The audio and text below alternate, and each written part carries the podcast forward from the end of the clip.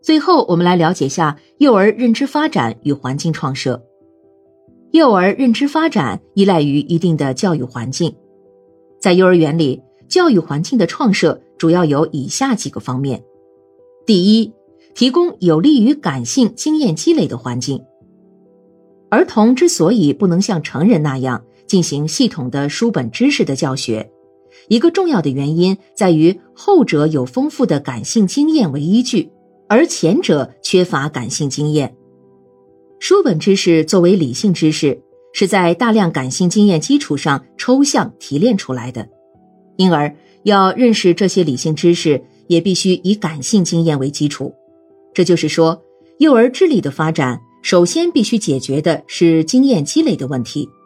其中大量的是感性经验和感性知识的积累，它提供了幼儿认知发展的全部基础。而幼儿园时期又是幼儿认知发展的关键期，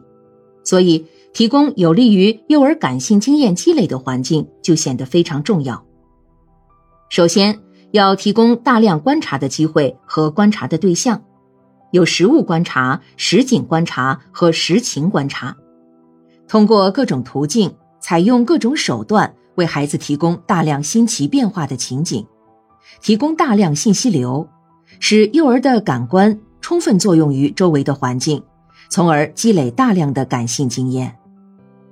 其次，提供劳动机会，积累劳动经验。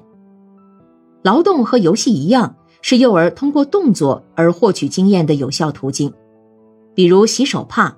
可以使幼儿对水、肥皂、手帕由脏变清洁等有一个感性认识，了解水的性质，了解肥皂的作用。幼儿由于其劳动热情高涨，在自然操作过程中可以接受大量感性经验，